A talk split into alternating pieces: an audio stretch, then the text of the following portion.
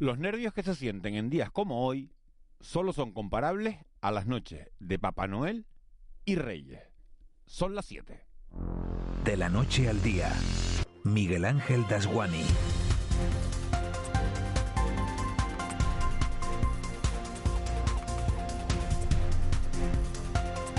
¿Qué tal? Muy buenos días. 260.000 escolares canarios entre infantil, primaria y la ESO vuelven hoy y mañana a las aulas de los colegios públicos del archipiélago después de casi tres meses de verano.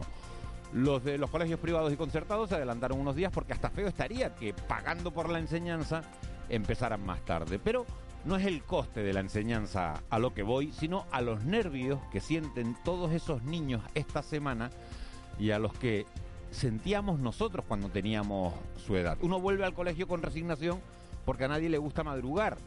Ni de pequeños ni de mayores somos amigos de tener horarios y por si fuera poco a partir de la semana que viene todos esos niños y niñas van a tener que sentarse por las tardes delante de los libros o de las tablets en lugar de ir a la piscina, ver la tele o jugar a la play.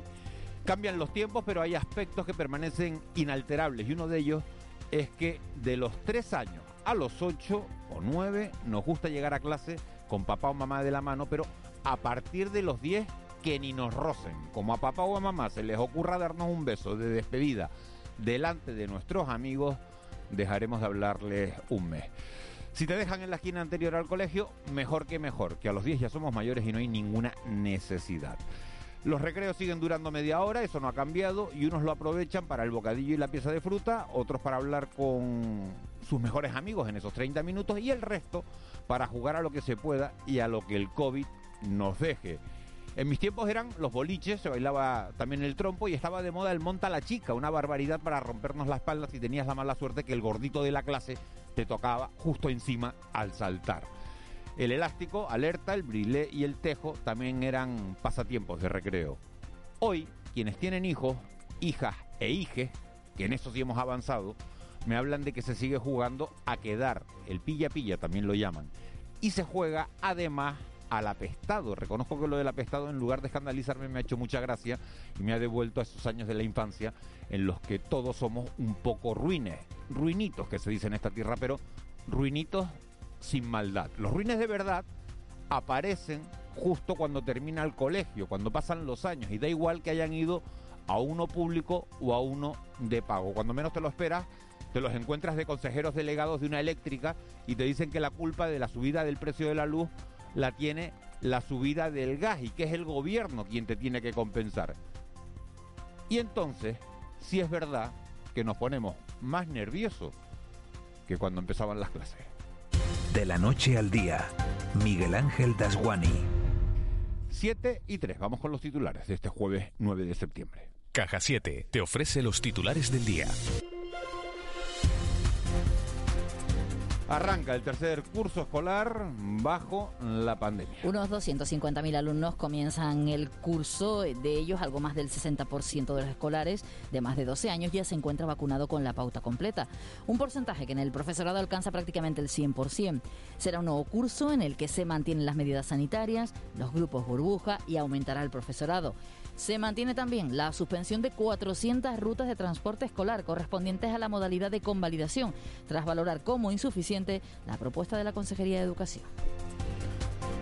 Hablamos ahora de sanidad porque en las últimas horas ha habido acuerdo entre el gobierno de España y las comunidades autónomas para que haya dosis extra para las personas inmunodeprimidas. Desde hoy las comunidades podrán empezar a inyectar una dosis extra de la vacuna a personas inmunodeprimidas y la ponencia de vacunas seguirá estudiando qué otros grupos incorporar a los que necesiten un refuerzo de la vacuna. De momento, recuerden, se descarta para la población general. Carolina Darias es la ministra de Sanidad. A partir de mañana, las comunidades autónomas pueden empezar a inocular estas dosis adicionales a estas personas de estos tres colectivos que les acabo de decir aquellas personas que tienen una inmunosupresión grave, bien por trasplante de órgano sólido, bien por trasplante de médula ósea o bien por un tipo de eh, tratamiento de inmunosupresión, los anti-CD20. En el ámbito del estado de vacunación supera ya el 73%. En Canarias, el 80% de la población diana con la pauta de la vacuna completa. En cuanto a los datos de contagio, se han contabilizado en las últimas horas 123 nuevos casos de coronavirus y dos personas fallecidas. Y un juzgado de Gran Canaria decide reabrir la investigación del caso Jeremy. Y Taisa Suárez, su madre, ha publicado un vídeo en el que muestra su satisfacción por la reapertura del caso de su juicio, aunque el Tribunal Superior de Justicia de Canarias no ha confirmado aún este hecho. Confía en que se llegue al final para recuperar lo que haya de Jeremy, desaparecido en 2007 en vecindario en Gran Canaria. Quisiera que mm, llegara al final, sobre todo para poder recuperar lo que haya de mi hijo quisiera encontrarlo. Ese es mi objetivo, ese es el objetivo de toda nuestra familia, al culpable cuyo nombre todos ya conocemos, que nos entregue lo que haya de Jeremy. Si el niño no está vivo, que es lo más probable, le ruego que me dé lo que haya para nosotros poder darle sepultura. Lo necesitamos. Y la luz alcanza un nuevo máximo histórico, rozando hoy los 142 euros por megavatio hora. Iberdrola y Endesa han urgido al gobierno a que modifique la tarifa eléctrica regulada para que no se vea afectada por las fluctuaciones del mercado mayorista, además de señalar al gas natural como responsable directo de los altos precios de la electricidad. Lo hacían en el foro de energía organizado por El Economista. También el Partido Popular, Vox y Unidas Podemos han reclamado al Ejecutivo que no espera conocer las conclusiones de la Comisión de Estudio del precio de la luz para implementar las medidas y el gobierno, aparte de su presidente Pedro Sánchez, ha prometido que pronto se va a establecer medidas para hacer frente a la subida de la luz. El gobierno, en consecuencia, tiene un objetivo y tiene un plan. Y pronto, este es el anuncio que quiero haceros, incorporaremos en los consejos de ministros nuevas medidas a ese plan que supongan nuevos amortiguadores sociales para que el coste de la energía no impacte de lleno en la economía de los hogares y menos aún en la economía de los hogares más vulnerables. Y en las últimas horas hemos sabido también que la denuncia por homofobia que presentaba un joven de 20 años en Madrid era falsa. El joven sostiene que las heridas fueron consentidas, según fuentes del Ministerio del Interior. En cualquier caso, la investigación continúa a la espera de más información sobre el caso. Lo cierto es que los delitos de odio contra el colectivo LGTBI se han incrementado en un 43% en el primer semestre de este año. Para Sergio Siberio, presidente de la Asociación LGTBI Diversa, este asunto no es más que el resultado del discurso de odio que va calando en la sociedad. Eh, las consecuencias del discurso de odio que va calando en la sociedad y en aquellas personas que, no hacen otra cosa que multiplicar el odio con sus actitudes LGBTI fóbicas. Lo que ha pasado es mucho tiempo de impunidad de la extrema derecha criticando y eh, lanzando eh, bulos falaces sobre las personas LGBTI, sobre cualquier colectivo diverso y que se ha convertido en delitos de odio que sufrimos en nuestras propias carnes. Y terminamos hoy con una nueva llegada, Eva, de migrantes a nuestras costas. Anoche Cruz Roja atendía en el muelle de Arquiniquín a 33 migrantes que acababan de arribar. De ellos, cuatro fueron trasladados a centros hospitalarios por diversas patologías. Parecida intervención se producía en el muelle de la Cebolla, en Lanzarote. Al lugar llegaron 27 subsaharianos, entre ellos nueve mujeres y dos menores. ¿Estás estudiando? Pues enhorabuena. Un año más, el ingreso sobresaliente de Caja 7 te recompensa por tus buenas notas. Sí, sí, como lo oyes. En Caja 7 premiamos tu esfuerzo. Entra en ingresosobresaliente.com y consulta las bases. Caja 7. Somos la Caja de Canarias.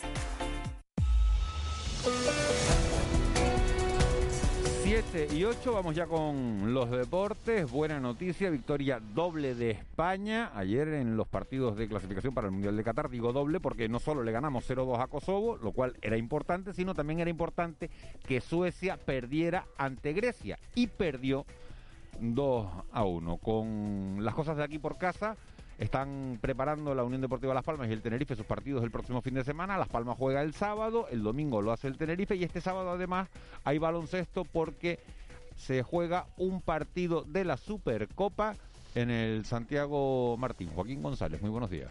Hola, buenos días Miguel Ángel. Nos vamos acercando al fin de semana a una nueva jornada, la quinta en el fútbol de segunda división. El sábado la Unión Deportiva Las Palmas recibirá al Ibiza, equipo que aún no conoce la derrota. Los amarillos quieren volver a la senda del triunfo. Uno de los jugadores sobre el que hay puestas más miradas es José Rodríguez. Dice que no le incomoda la presión y que espera hacer una gran temporada. A mí eso me gusta, tener la presión esa, no, no me pongo nervioso ni ni puede con, con, mi cabeza.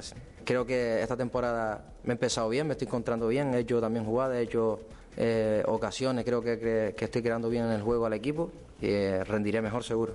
Un conjunto el amarillo que se ejercitará esta mañana a las diez y media en la ciudad deportiva. También habrá trabajo en la mañana de hoy para el Club Deportivo Tenerife, que el domingo visitará al Real Valladolid. Ayer pasamos un ratito en nuestro deportivo aquí en Canarias Radio con el guardameta titular del conjunto blanquiazul, Juan Soriano, que se muestra feliz por el arranque liguero. El equipo está invicto y solo ha encajado un gol en las cuatro primeras jornadas. Bueno, la verdad que, hombre, que se está contento, ¿no? Eh, cuando se mantiene la portería en cero para un portero importante porque te, ayuda a ganar más confianza y sobre todo para el equipo, ¿no? Eh, intentaremos darlo todo eh, y conseguir mantener eh, la portería cero el máximo tiempo posible. Un Tenerife en el que será baja Alex Bermejo, que sufre una rotura muscular en el muslo izquierdo que le mantendrá algunas semanas apartado de los terrenos de juego. Y cerramos con baloncesto porque nos vamos acercando al inicio de la temporada que dará su pistoletazo de salida este sábado pasado mañana con la disputa de la Supercopa ACB en el pabellón Santiago Martín de Tenerife. El Canarias se medirá en una de las semifinales al Real Madrid mientras que en la otra se verán las caras el Fútbol Club Barcelona y el Valencia Basket.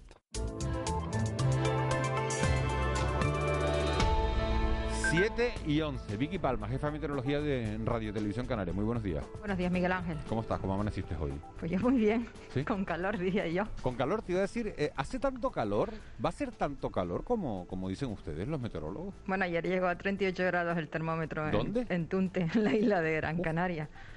Y se superaron los 30 grados en todas las islas, incluso en las que no tenían aviso, eh, La Palma, el Hierro, La Gomera, Tenerife, se llegaron a superar los 34 grados. Ha hecho calor, especialmente esta vez en medianía, aunque también se nota a nivel de costa y nos estamos despertando con temperaturas en muchos casos de lo que se denomina noche ecuatorial, con mínimas por encima de los 25 grados, noches tropicales en todas las islas, especialmente en zonas de costa, porque ahora mismo pues, está, la temperatura más mínima se suele registrar más o menos a esta hora y en muchos casos supera los 24 grados ahora mismo, sobre todo en zonas de costa. Hay alguna que otra nube de momento en, en la vertiente norte, en las islas de mayor relieve, algunas de tipo alto y las más destacables, las de tipo bajo, se encuentran a menos de 600 metros de altitud pero en general vamos a tener hoy otro día de sol y calor, con un aumento del viento, eso hará más llevadero las temperaturas en zonas de costa, va a soplar el alisio con intervalos localmente fuertes en zonas costeras del sureste y de las costas del noroeste en las islas de mayor relieve, en distintos puntos de Lanzarote y de Fuerteventura.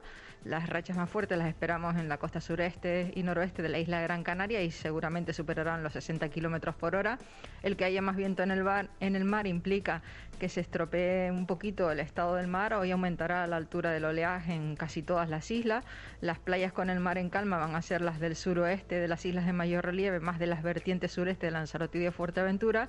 Y en el resto ya hoy sí se verá oleaje que puede alcanzar y superar puntualmente el metro de altura.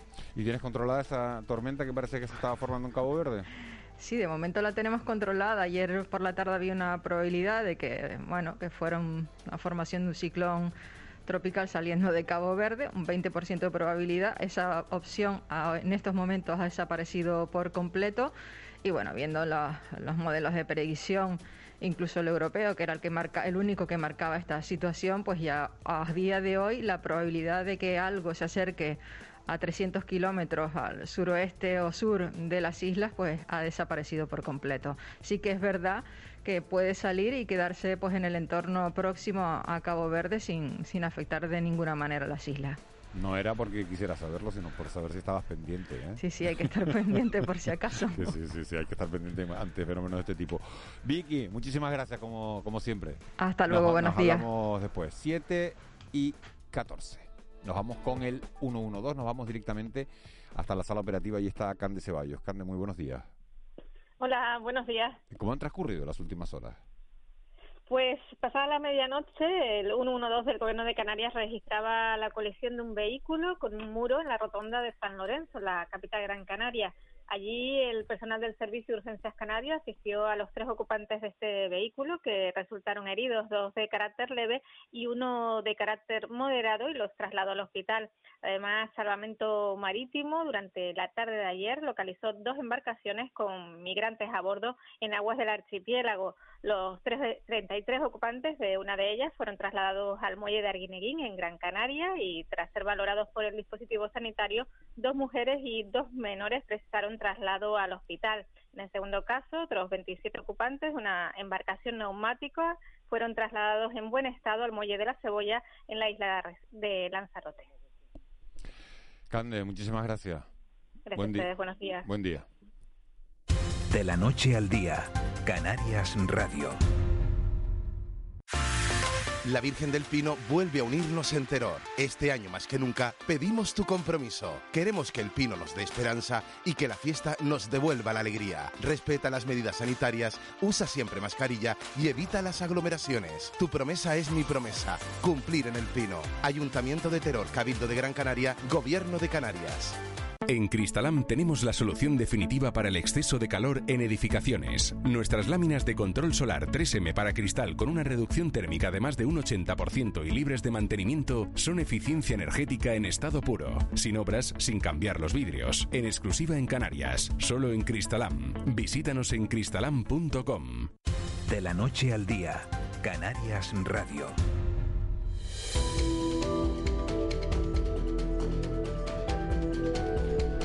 7 y 16 minutos de, de, la mañana de este jueves 9 de septiembre. Nos metemos ya en el tiempo de análisis hoy con Juanma Betancourt. Juanma, muy buenos días. Hola, muy buenos días, Miguel Ángel. Un saludo. Ángeles no ha podido venir eh, esta mañana. Se encontraba un poquillo ahí, ¿no? Con, con algún síntoma.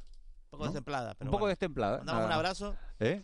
Un abrazo virtual de estos y... Le mandamos un abrazo así enorme. Ya con, vamos, que es una deportista de, de primera clase.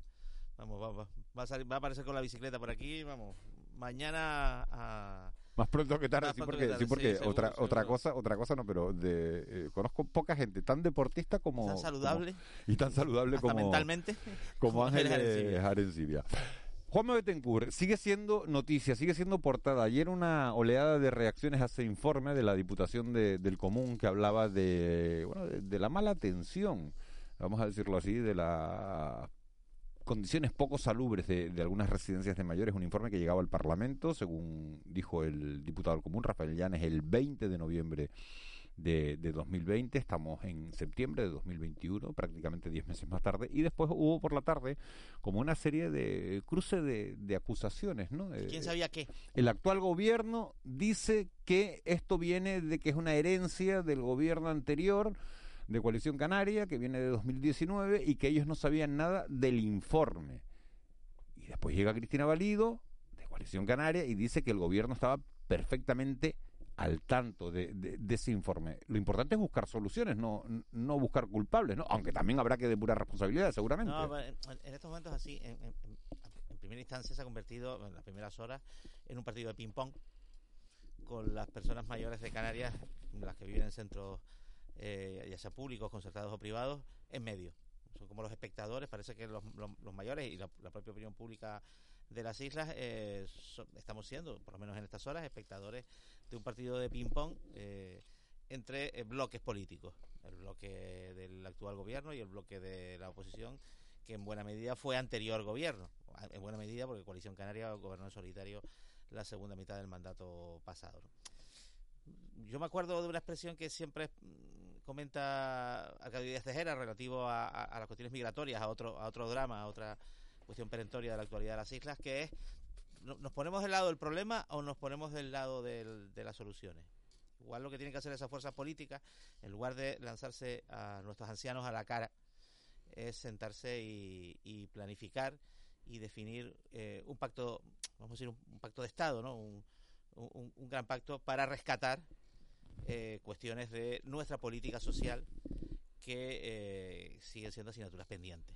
El diputado y, común y, y, y, te, y digo más, y, e igual ahora con la financiación extra que parece que va a venir de fondos europeos, etcétera, igual es el momento de hacerlo y buscar soluciones en, buscar, en lugar de reprochar los problemas. Claro, porque Juanma, fíjate, portada del diario de avisos sí, hoy. El diputado común pide 12.000 plazas para centros de mayores claro. y más inspectores. Es decir, es que faltan plazas por todo. Ayer, para alcanzar la ratio que, que, que, tienen las comunidades autónomas españolas que mejor están en este ámbito. Intentar acercarnos a los mejores, no intentar estar a la cola, intentar, eh, intentar estar a la cabeza y eso, lógicamente, implica un esfuerzo de gestión enorme Pero es que no solo lo dice el diputado común, sino ayer en el programa de televisión canaria ¿A dónde va mi dinero? que presenta eh, Alicia Suárez, nuestra compañera Alicia Suárez, eh, la propia consejera de Derechos Sociales del gobierno, Noemí Santana, eh, bueno, pues reconocía esa, esa falta de, de plaza.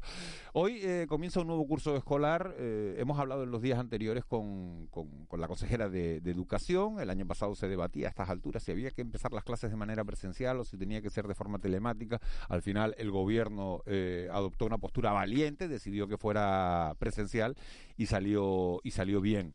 Entre hoy y mañana se van a incorporar 260.000 escolares entre alumnos de infantil, primaria y la ESO a, a, las aulas de, todos los colegios del archipiélago. Parece, Juanma, que, que, la situación va a ser bastante más tranquila, aunque con ese, ese punto negro de la huelga del transporte escolar que no se ha arreglado. Sí, bueno, el, contexto es diferente, felizmente. El año pasado nos enfrentábamos a una circunstancia de, de extraordinaria incógnita sobre el, desempeño del curso. Estaba un poco empezando la segunda ola, había mucha preocupación en ese sentido. Ahora venimos de la quinta, con unos índices de contagio pues muy importantes a lo largo del verano, con una mortalidad pues también muy relevante.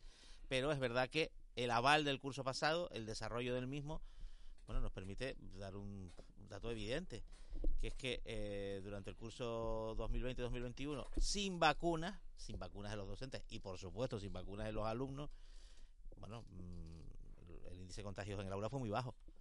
Eh, creo que era el, el 1% de los contagios totales producidos tuvieron algún vínculo con la comunidad escolar, ¿no?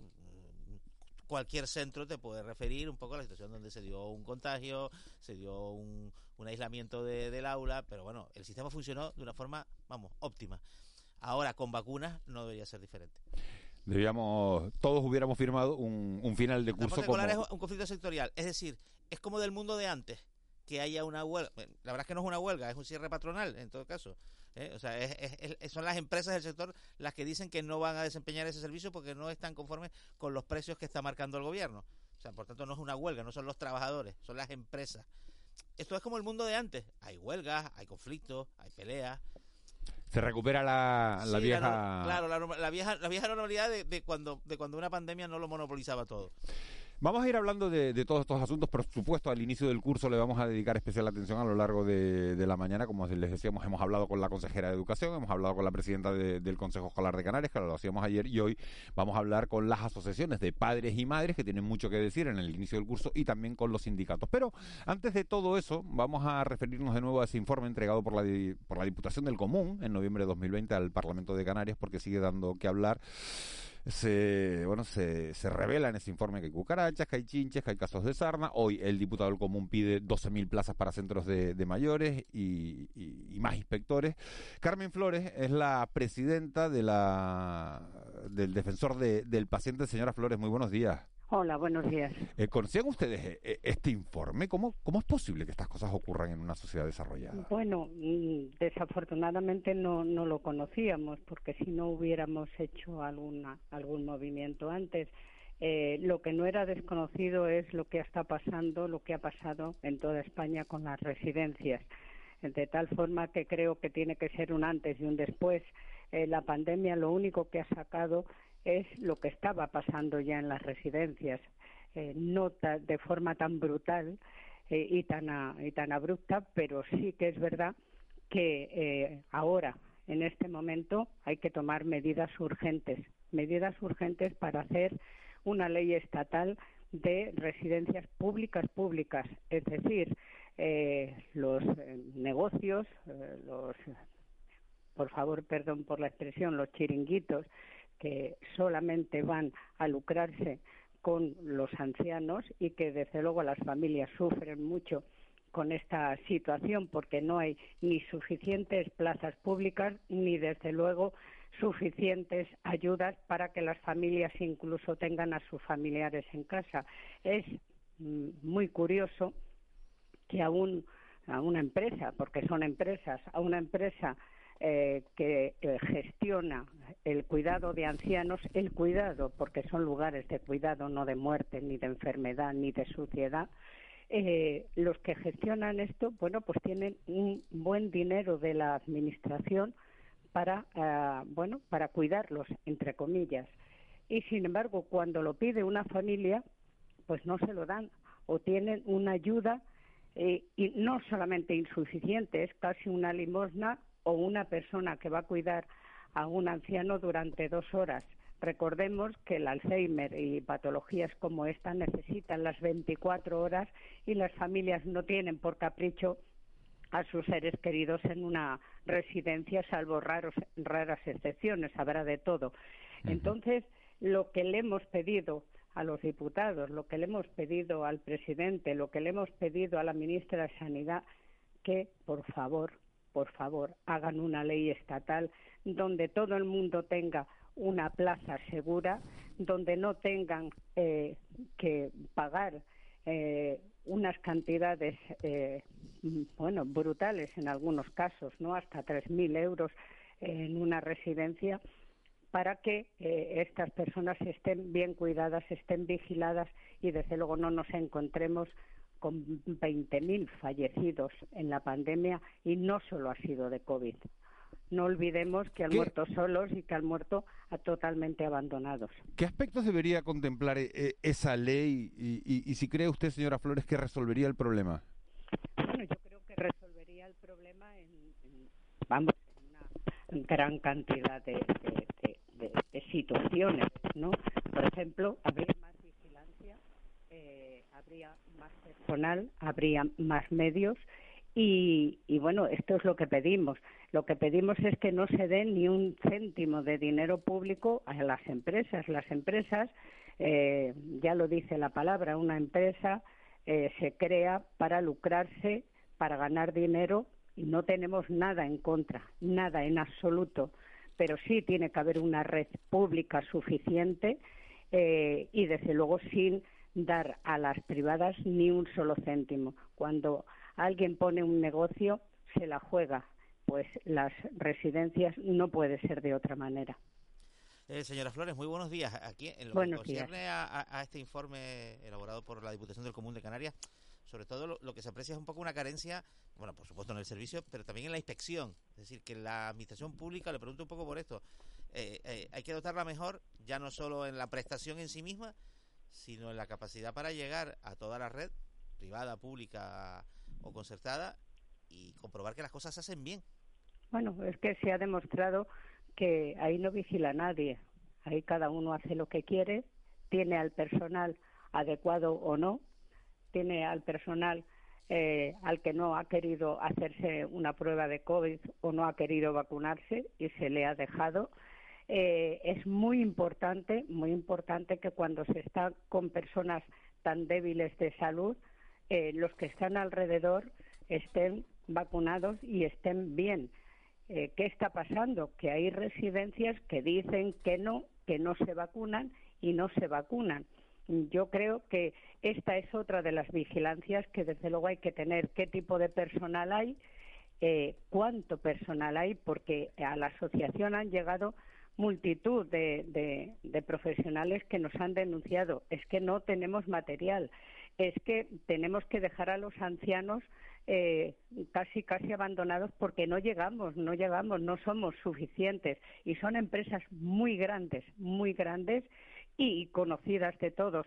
Por tanto, yo creo que esto hay que acabar con ello. La vigilancia, la vigilancia, aunque sean privadas, es que un hospital, un centro privado, una clínica privada, un, eh, cualquier centro que se trate de salud, eh, tiene que estar vigilado por la Administración. Aquí tiene que haber un garante y el garante es la Administración que a todos les pagamos a la Administración para que sean el garante de nuestra salud y de nuestra vida. En cuanto incumplen eso, están incumpliendo con su deber. Y su deber, desde luego, mm, los ciudadanos los eligen para tener ese respaldo, no para que cada uno haga lo que quiera y que desde luego nos encontremos con situaciones tan terribles y tan abrumadoras como las que hemos llegado a ver durante la pandemia, antes de la pandemia y desde luego con este informe que creo que a los defensores del pueblo, de las comunidades autónomas, había que darles más poder del que tienen. Porque eh, sí existen. los, defensores del pueblo, diputado del común en el caso de las islas, eh, Justicia Mayor, Cindy de Greues, eh, tienen nombres diferentes, no son los gestores.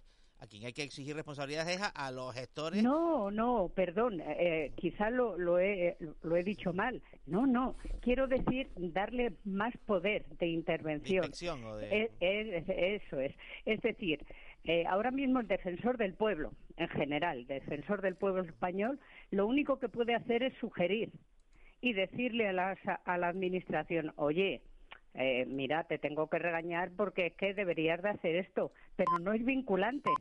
Y si no es vinculante, pues no hacen nada, no hacen ni caso. A esto es a lo que me refiero. Más poder, más poder de eh, que cuando el defensor, en este caso, eh, hace este informe, esto hay que tratarlo ya como un delito, porque hay un señor que ha hecho, o, o una institución que ha hecho una investigación maravillosa y no se tiene que quedar en el olvido, no tiene que caer en saco roto.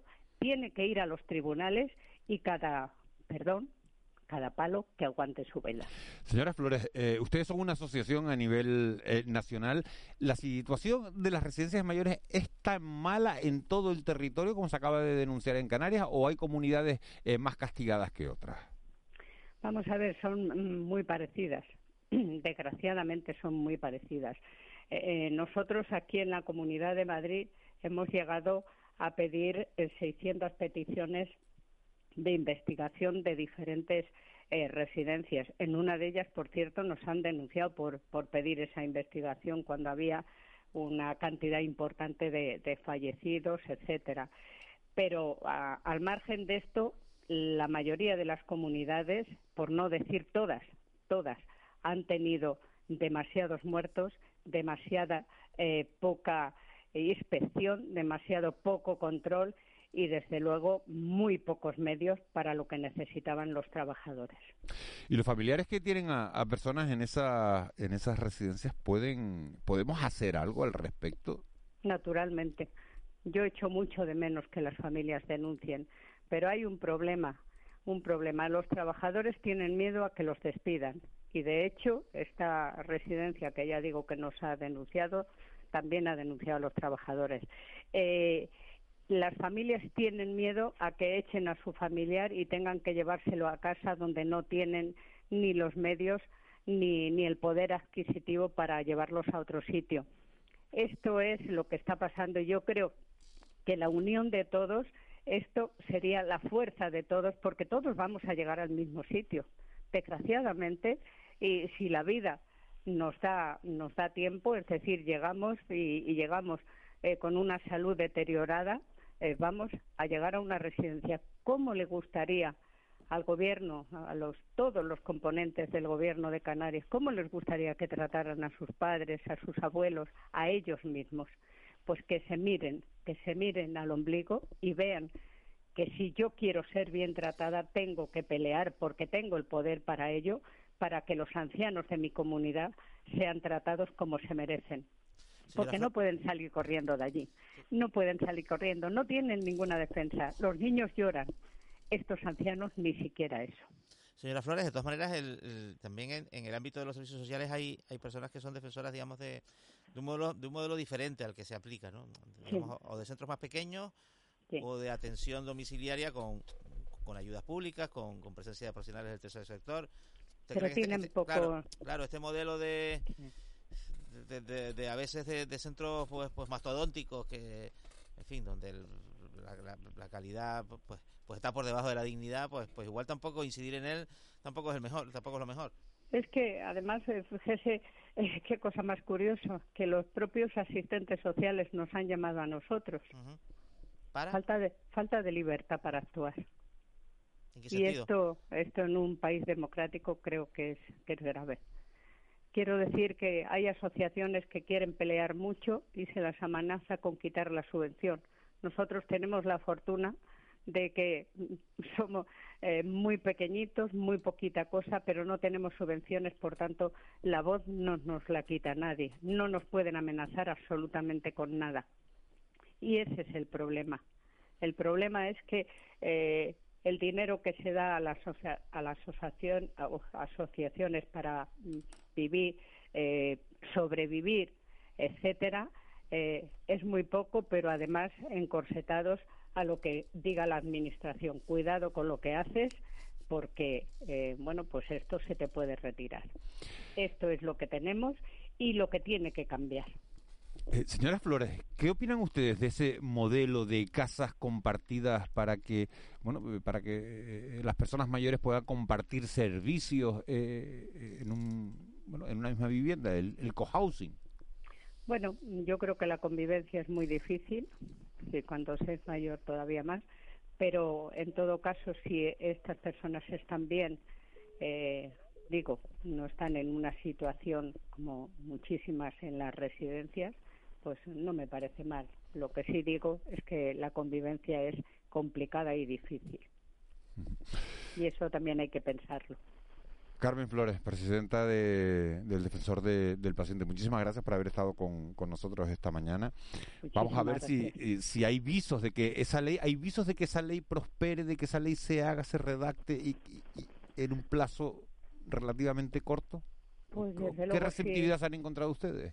Si hay si hay vergüenza política, si hay responsabilidad y si hay ganas, tiene que salir. ¿Pero y qué les han dicho? No, de momento nada. De momento nosotros lo hemos mandado, estamos esperando y veremos a ver lo que lo que se nos responde. Eh, si bien es verdad que eh, cada escrito que mandamos, yo personalmente a- al, al presidente, mm, bueno, nos contestan, nos contestan desde su gabinete o bueno, quien corresponda contestar. Eh, en este en esta ocasión, mm, de momento, no nos han dicho nada, pero insisto, yo creo que esto es para todos y por todos. Por tanto, debería salir adelante porque es de justicia. Carmen Flores, muchísimas gracias por, por haber estado con nosotros y, y- vamos a ver, lo que- por lo que están trabajando es por el bien de todos, eh, así que eh, vamos a ver si, esa, si esas propuestas eh, salen hacia, hacia adelante y desde luego no nos encontramos con situaciones como la que hemos visto estos días en, en las residencias de- del archipiélago y que hemos conocido a raíz de ese, de ese informe de- del diputado común. Muchísimas gracias, buen día. Pues buen día, ojalá que sea así. Muchas gracias por darnos voz. Buen día. 7 Buen y, y 36. Decíamos que hoy es el día, hoy es el día grande para un montón de familias que mandan a sus hijos al colegio. Es un día eh, bueno, eh, de más nerviosismo para, para los pequeños y eso obliga a tomar también eh, medidas en las principales ciudades del archipiélago. Empiezan las clases en infantil y en primaria en los colegios públicos del archipiélago. Mañana se van a incorporar los alumnos de la ESO y en total estamos hablando de unos 250.000, 260.000 escolares en, eh, en el conjunto de, de las ocho islas. A esos alumnos de los colegios públicos hay que sumar los de los colegios concertados y privados que se han ido incorporando a las clases de manera escalonada a lo largo de la semana. Algunos lo hicieron el lunes y otros lo han ido haciendo a lo largo de, de estos días. El día más fuerte, sin embargo, como decimos, es hoy y eso obliga a tomar algunas medidas y establecer dispositivos especiales. Vamos a hablar con los dos concejales de seguridad, tanto de Las Palmas de Gran Canaria como de Santa Cruz de Tenerife. En Las Palmas de Gran Canaria está Josué Íñiguez, que es concejal de Seguridad y Emergencia del Ayuntamiento. Señor Íñiguez, muy buenos días. Muy buenos días. Eh, ¿Qué medidas se han adoptado hoy para hoy en, en Las Palmas de Gran Canaria eh, con este inicio de las clases? ¿Cuáles son las zonas previsiblemente eh, más conflictivas, de más afluencia de, de- de ciudadanos? Hombre, tenemos antes del inicio de esta campaña de esa vuelta al cole, pues se hace un mapeo de la ciudad y ya sabemos cuáles son puntos críticos en los que el tráfico no fluye de manera de manera normal, donde se producen aglomeraciones y atascos, donde ponemos tanto policía local como agentes de movilidad en un despliegue, pues para eso, intentar dar fluidez al- a la circulación en la ciudad. Y luego otros otros puntos que hay que vigilar muchos son los puntos allá donde tenemos las calles en obra, donde hay no solo obras públicas, en el caso de la Metro Guagua modifica el discurrir normal de la ciudad y es necesario prestar atención y poner agentes en esos en esos puntos en particular para facilitar a los ciudadanos la llegada al, al colegio en nuestro nuevo curso escolar, sino también pues obras, digamos, particulares, un edificio está haciendo una obra, una fachada y eso nos quita un carril de circulación. Todo eso se estudia para preparar, mapear ese dispositivo especial de, de vuelta al cole, buscando dar fluidez al tráfico y también seguridad, evitar la siniestralidad. Hemos descendido muchísimo la siniestralidad en la ciudad en los últimos años, más de un 30%, y queremos, queremos seguir manteniendo, manteniendo esas cifras de descenso en la siniestralidad en el tráfico y para eso este despliegue también especial en un día que es, como decías, nervios de cruzar la calle corriendo porque veo a mis amiguitos después de todo el verano y tengo muchas historias que contar y los padres vuelven al trabajo, pues intentar darle fluidez a todo eso y dar seguridad a los niños sin olvidar que todavía seguimos en pandemia y que hay normas sanitarias que cumplir también y en la puerta de determinados colegios, en los centros más grandes, pues también los agentes colaborarán con los centros educativos, con la comunidad educativa para que se cumplan las normas, las entradas escalonadas, distancias, evitar aglomeraciones, etcétera, medidas que desgraciadamente ya todos no sabemos de memoria. Eso le iba a preguntar precisamente, ¿cuántos agentes había el lunes y cuántos agentes hay hoy vigilando esas entradas y que todo transcurra con normalidad? Hoy en este momento volcamos todos los agentes disponibles en el dispositivo de seguridad, tanto de policía local como de agentes de movilidad, a este dispositivo de seguridad, no, perdón, dispositivo de tráfico de vuelta al cole, pues como decía, buscando dar toda la fluidez posible, digamos, dejamos de lado un poco otras otras labores como las de más destinadas a seguridad ciudadana, etcétera, e incorporamos todos los agentes disponibles a este a este dispositivo. Pero se duplica el número de agentes, se triplica, son los mismos que había el lunes o tenemos la plantilla normal, serían pues eh, el número de agentes nosotros no no solemos aportar por eso de no dar de no dar pistas a los malos, pero tenemos volcado todo el turno completo de policía local que ha incorporado después de las vacaciones. Tendríamos más de 30 eh, patrullas trabajando en la ciudad, a lo que habría que sumar todos los agentes de movilidad. ¿Algún consejo que darle a, a los padres a los padres hoy, señor Iñiguez? Sí, el consejo es ser ser buen vecino, buen ciudadano, intentar ceder el paso, no aparcar en doble fila o tercera fila como hemos llegado a ver, y que si llego a la puerta del colegio está atascada, está atascada y tengo que dar una vuelta más, pues para evitar precisamente generar un atasco mayor, pues buena vecindad. en resumen, todos somos padres o hemos sido padres y sabemos lo que es tener que dejar al niño corriendo, pues salir un poquito antes de casa y dar una vuelta o dos vueltas si hace falta para evitar ese atasco, esa aglomeración, sin olvidar, que sin, sin perder de vista que tenemos también el COVID todavía eh, encima y hay que mantener esas medidas sanitarias. Por lo tanto, un poco de civismo de, y de empatía en la carretera. ¿Cuántos colegios hay en, en Las Palmas de Gran Canaria? ¿Cuántos inician hoy las clases? Pues el número exacto no lo conozco eh, exactamente, pero sí que será es un número muy numeroso. Eh, las Palmas de Gran Canaria es la capital de la isla, la capital de Canarias, son muchos los niños que vuelven al, al colegio. Concejal, buenos días. Eh, ¿El dispositivo se mantiene luego durante el curso o, va evolucionando? Porque claro, hoy es un día un poco especial, es verdad, ¿no? Tiene esa, ese componente, ¿no? De, retorno a esas rutinas, pero luego la rutina, como su propio significado de la palabra, es de lunes a viernes. Así es, se va graduando, tenemos unos días primeros días más fuertes, hoy quizás, quizás el día señalado, tendremos otros días señalados como la incorporación a ese bachillerato y también la incorporación a la universidad, que tendrá también su dispositivo especial, porque ahí tenemos más todavía más marcados aún en el mapa de la ciudad dónde están esas incorporaciones y poquito a poco se va diluyendo porque entramos en la rutina. Tenemos además el tema, como lo comentaba, de las obras. Es necesario que la gente se acostumbre a cambios de trazado, cambios de sentido o incluso la existencia de la obra pues porque estaba de vacaciones y no pasaba por la zona. Conforme van pasando los días, el dispositivo pues se va acoplando a la red de la ciudad. Estos primeros días son los más difíciles para todos y en ese sentido lo que hacemos es con policía local y agentes de movilidad acompañar a la ciudadanía en estos días difíciles hasta que nos vamos acostumbrando, pues como decía usted, a la rutina de todos los días. Porque el trazado de la Metro Guagua, digamos, condiciona, digamos, recorridos de acceso a, centros escolares, algunos que nos pueda citar de, de, cierto volumen. ¿o?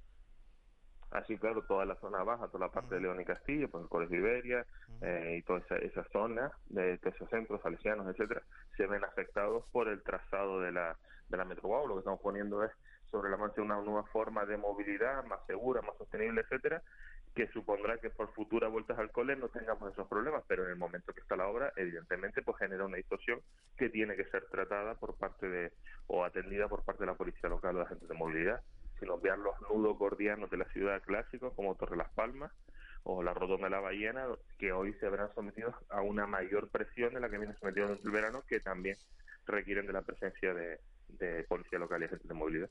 Estamos hablando con Josué Íñiguez, que es el concejal de Seguridad y Emergencias del Ayuntamiento de Las Palmas de Gran Canaria, una de las dos capitales de provincia en la que más movimiento va a haber hoy con motivo del inicio del curso escolar. Y tenemos también comunicación con Evelyn Alonso, que es la concejala de Seguridad Ciudadana en el Ayuntamiento de Santa Cruz de Tenerife. Señora Alonso, muy buenos días. Hola, buenos días. ¿Algún consejo para, para los padres? ¿Qué refuerzos han establecido en Santa Cruz de Tenerife para, para este inicio del curso? Bueno, pues tenemos alrededor de unos 30 policías durante el turno de entrada junto con el turno de salida. Tenemos varios colegios fijos porque están en, en lugares pues complicados de cruce y del resto se va a ir rotando pues todos los colegios según las incidencias que se vayan prestando. Es verdad que hemos hecho acciones en colegios, hemos tenido durante el verano reuniones previas con varios colegios de Santa Cruz y bueno, esperando también prudencia y responsabilidad por parte de los padres, no hace falta que vayan los dos a llevar al niño al colegio, que vayan uno, que no se queden hablando, que los dejen y se vayan. Estamos pues colocando apeaderos en todos los colegios que nos han pedido también y bueno, todas las herramientas que estamos poniendo al área de seguridad, pues esperemos que sirvan para que este retorno al cole pues sea lo más tranquilo y sobre todo que se respeten las medidas sanitarias. Usted usted es madre, ¿no? Sí, y sí, acaba, ahora y, mismo y me- acaba de dejar a su hijo, me acaban de decir no, que no, acaba... estoy, estoy en el coche con él, por si lo oyen me disculpa. No pasa nada. La conciliación familiar. ¿Y qué, y, qué, ¿Y qué ambiente se está encontrando? Bueno, va de, va de camino al colegio, ¿no? Sí, sí, voy de camino al colegio, él va aquí detrás de la sillita viendo el móvil para que no, no dé mucho la lata. ¿Es más complicada, eh, señora Alonso, la hora de, de la llegada o la hora de la salida? Pues mira, para mí es más complicada la hora de la, de la salida, por experiencia propia. Por la mañana parece que la gente tiene pues que ir a trabajar y deja a los niños y se va, o la hora de permanencia antes de, empezar el cole, pero por la tarde sí es verdad que se complica un poquito más. Yo creo que la gente sale de trabajar, tiene más tiempo, como comento, pues siempre, pues mira, queda tomar un café o hablar de las vacaciones, pero fuera del entorno del colegio para que la gente no se aglomere, ¿no? Pero bueno, confiando en que, en que ya la gente pues tenga la experiencia del año pasado y con las cositas que hemos hecho en la de seguridad, reuniéndonos con los colegios, y también los colegios han sido muy responsables a la hora de informar a los padres por medio de circulares, pues recordando todas estas medidas para, para que no se produzcan esas aglomeraciones. ¿Tiene controlado el número de colegios que le preguntaba antes a, a, a Josué Íñiguez de los colegios que hay en Las Palmas de Gran Canaria, en Santa Cruz de Tenerife? ¿Cuántos colegios hay? Pues miré alrededor de unos 80 colegios y creo que ya los institutos empiezan mañana. Han ido escalonados, por ejemplo, mi hijo es de, de primaria, empezó el miércoles, infantil creo que empezó un poquito antes y ya los institutos empiezan mañana. Entonces los dispositivos empezaron ayer y como les comento, pues reuniéndonos con los colegios, pues dependiendo de sus necesidades, pues hemos ido adaptándonos. Al área de seguridad vial hemos hecho pues, obras durante el verano también y ayudándolos en todo lo que lo que está en nuestra mano, pero vamos, depende de, de los padres, pues que, que todo salga bien, ¿no? Concejal, buenos días. ¿Cuál- En en Santa Cruz de Tenerife, ¿cuáles son las zonas más, más críticas, digamos, ¿no? las que cada mañana se van a enfrentar un poco al desafío de, de, lo, de la accesibilidad a los centros escolares? Bueno, la, lo, lo de todos los años, lo que es la entrada a partir de, la, de las 8 de la mañana y lo que es la salida a partir de la 1 y No, media. ¿dónde, depende- ¿Dónde? Le pregunto. Ah, pues mira, estamos en La Salle, en San Andrés, en la zona del Toscal. Son, la- son las zonas que más tenemos pues problemas, sobre todo porque confluye mucho tráfico, ¿no? Ahí es donde tenemos los servicios fijos de momento y según pues nos vayan comunicando los colegios, pues vamos teniendo también tenemos apeaderos solo de guaguas donde no se puede aparcar a ciertas horas para que las guaguas puedan llegar y salir de forma más fácil. Y bueno, hay, hay usuarios que vecinos pues que no respetan esa señalética de horarios y hay que mandar a la grúa para quitar los coches. Eso bueno, se van haciendo unas cositas día a día, pero bueno, se va solventando con la policía local. Señor Íñiguez, en Las Palmas de Gran Canaria, ¿cuáles son las zonas esas concretas de, de, de máxima afluencia, las más complicadas? Pues tenemos eh, marcado primero la parte de, de, como decía antes, de la zona baja, todo el trazado de las obras de la, de la Metro Guagua que llevan especial atención eh, y luego centros que por sus dimensiones y por su y por su ubicación pues nos generan eh, esa, esa, ese, necesitan esa especial atención ubicados en, carreteras generales que con un difícil tránsito de peatones pues eso los atendemos con, con mucho cuidado pero lo decía para evitar esa siniestralidad en la zona de Marzagán, por ejemplo, en el Colegio Árbol Bonito, en los alrededores de la Gran Cadena 110. Es una combinación no solo de tráfico, sino también de seguridad. En Las Palmas de Gran Canaria tenemos funcionando el, el ya clásico mecanismo de los y baja, que también tiene su control en la, toda la zona, por ejemplo, de Triana y Vegueta, pues para dar esa fluidez, pero con la vista muy, muy puesta en la seguridad y en, la, en todas esas obras que se están realizando en la zona baja de la ciudad que afectan al discurrir del tráfico y que por lo tanto a la vuelta de Navidad de la, de Navidad, perdón, de la del verano pues para las familias le suponen un, un quebranto pues no saber pues por cómo se circulaba o cómo se está pues, eh, comportando el tráfico ahora mismo. Aprovecho que tengo a, a los dos concejales de, de seguridad de, de, las dos ciudades más pobladas de, del archipiélago, entre la una y la otra, casi 700.000 personas, casi eh, más de medio millón de habitantes, 700.000 personas entre, entre las dos capitales. Les pregunto, para aprovecho para, para hacer balance, empiezo en este caso por Evelyn Alonso, de cómo ha transcurrido el verano con esto de las medidas anti-COVID, señora Alonso. Eh, eh, ha habido mucho follón con los botellones. ¿Qué balance se hace desde el Ayuntamiento de Santa Cruz de Tenerife eh, de las medidas de control de la pandemia durante el verano? Bueno, la verdad que ha sido un verano relativamente tranquilo. Hemos tenido muy buen tiempo. Y en cuanto a los problemas que hemos tenido durante años atrás, como puede ser Almáciga, los cortes de, la, de las Teresitas de tráfico, la verdad que, que este verano ha sido bastante controlado.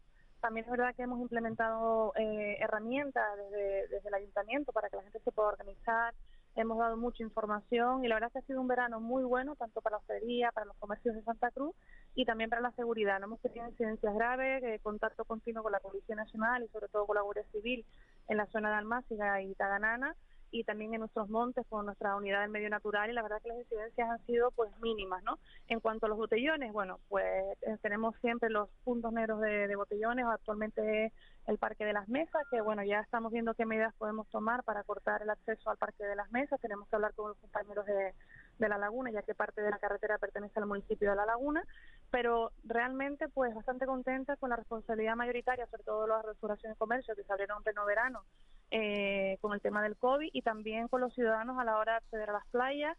Pues mira, con el carril de las Teresitas pues ha fluido muchísimo, muchísimo el tráfico y aparte ha habido días que ha habido muchísimo eh, tráfico y no se ha tenido que cortar ni siquiera el acceso, ¿no? Me lo comentaba los refuerzos de la policía local que podemos tener en, verano en la playa de las Teresitas y me decían la verdad que, que ha sido de, la, de, de las pocas veces que, que, ha habido mucha afluencia, ha habido orden y no se ha tenido que cerrar el acceso la, de tráfico a las Teresitas porque ya caminando y por transporte público pues sí podían acceder sin problema. Así que el balance para nosotros ha sido bastante bueno, complicado, pero creo que entre todos podemos cumplir y, y que sigamos así para salir ya por fin de todo esto. Señor Íñiguez, ¿y en Las Palmas de Gran Canaria? Bueno, pues esperamos que hayamos vivido este último verano raro, que podamos afrontar este próximo verano ya con normalidad y mientras tanto ha funcionado ese dispositivo especial que poníamos en funcionamiento hace ya un año. En el pasado verano decíamos poníamos un dispositivo que se iba a ir moviendo conforme se comportara la pandemia, incrementando no efectivos o, medidas como la unidad de drones, medidas tecnológicas que nos permitieran pues eso, llevar a cabo el control de la pandemia. El verano en lo general ha sido tranquilo, hubo que eh, invertir un poco más de esfuerzo en determinados momentos a por los botellones en determinados puntos de la ciudad, Recuerdo que nosotros empezamos mapeando, eh, marcando geográficamente en el mapa de la ciudad unos 15, 20 puntos de botellones, hemos llegado a estar controlando más de 90 en ese dispositivo antibotellones que en momentos determinados del verano se ha tenido que emplear a fondo y hemos conseguido contener en el verano pasado lo llevamos a hacer desaparecer el, el botellón en la ciudad. Este verano no ha sido así, pero sí hemos evitado eh, los macrobotellones de manera general en toda la en toda la ciudad. La, la, esa, esos incumplidores, esa minoría incumplidora se va moviendo, no siempre está en el mismo sitio y les hemos ido siguiendo con agentes y tecnología y hemos ido con la colaboración también de la ciudadanía, que ha sido fundamental para, para detectar posibles fiestas ilegales o botellones. ¿Y ha habido, señor eh, Íñiguez, eh, más sanciones sí. o menos sanciones que los meses previos al verano? El comportamiento de las sanciones hemos puesto más de 33.000 propuestas de sanción a lo, largo de este año y se ha ido comportando conforme las olas. Cada vez que teníamos un pico de olas hemos incrementado incrementado el número de sanciones, precisamente porque esa intervención policial lo que persigue es hacer descender el número de contagios. Respecto a los meses anteriores, tuvimos un pequeño pico al arranque del verano que conseguimos frenar, como le decía, y volver otra vez a una normalidad. Pero sí es verdad que no hay una, una media, tiene un comportamiento de dientes de sierra. Pero eh, eh, para aclararnos un poco, concejal, por ejemplo, eh, el, el, Ayuntamiento informó que el pasado fin de semana Hoy. hubo 185 intervenciones o, o denuncias relacionadas con botellones. ¿Estos luego se transforman en resoluciones sancionatorias, todas, o no? Las de botellones, la inmensa mayoría sí, porque tienen un discurrir, digamos, normal en la administración. Hacer botellón, beber alcohol en la vía pública está prohibido. El exceso de eh, carga burocrática viene a partir de las sanciones COVID, aunque estén relacionadas. Entonces nosotros las sanciones de por el consumo de la vía pública utilizamos la vía normal, natural, administrativa que hay para eh, sancionar el consumo de alcohol en la vía pública y estos expedientes suelen terminar, eh, bueno, tendría que pasar algo raro para que no terminen en sanción porque tiene su discurrir normal como una multa de tráfico, por ejemplo, para que nos entendamos. Cosa distinta ha sido al principio de la pandemia, eh, por, cuando no quedaba claro las sanciones de por no llevar mascarilla, etcétera, esa, esa, toda esa regulación, regulación COVID que quedaba todavía pues nueva, que no se sabía cómo, cómo, cómo organizar esos expedientes, pero la de botellones sí.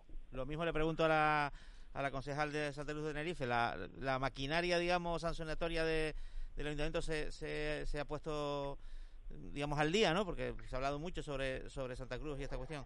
Sí, la verdad que creo que somos de los pocos municipios en la provincia de Tenerife que está llevando a cabo lo que son la materia sancionadora en, en temas de, de COVID, las faltas leves, que son las que llevan los ayuntamientos. En el área municipal, es verdad que nosotros sí estamos notificando, llevamos ya de las 10.000, 11.000 que teníamos eh, de último dato que a mí me han, me han comunicado, ya que todo esto lo lleva la Concejalía de Sanidad, lo que son las multas COVID. Estamos notificando y bueno, esperando los periodos pertinentes para que la gente pues después abone esa, esas multas, ¿no? Respetando pues los plazos de alegación, que se acojan pues al, tanto por ciento de descuento si lo pagan en, en pronto pago.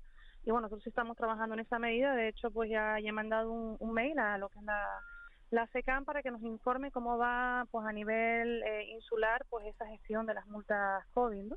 Pero bueno, esperando que la gente, la verdad que nosotros sí hemos descendido en cuanto a sanciones de multas COVID, en cambio, bueno, pues Botellón sí se han mantenido algunas y actualmente la verdad hemos tenido intervenciones muy importantes con la unidad canina en cuanto a intervención de drogas, pero lo que son la, las sanciones COVID pues sí han ido descendiendo durante, durante el verano.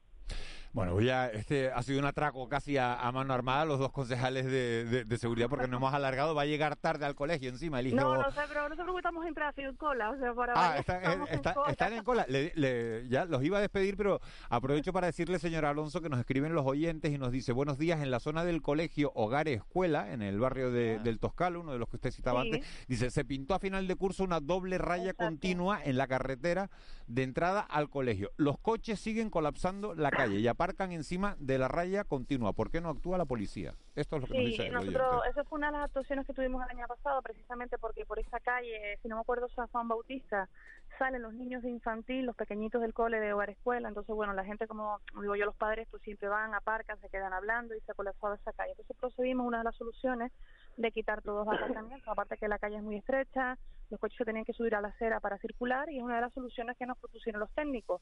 Entonces nos están comentando que bueno, que como los padres estaban subiendo a la acera, a ver si podíamos hacer unos apeaderos eh, solamente para dejar a los niños, como estamos hablando de niños pequeñitos, pues tiene que acompañarlos hasta la puerta o hasta dentro del colegio.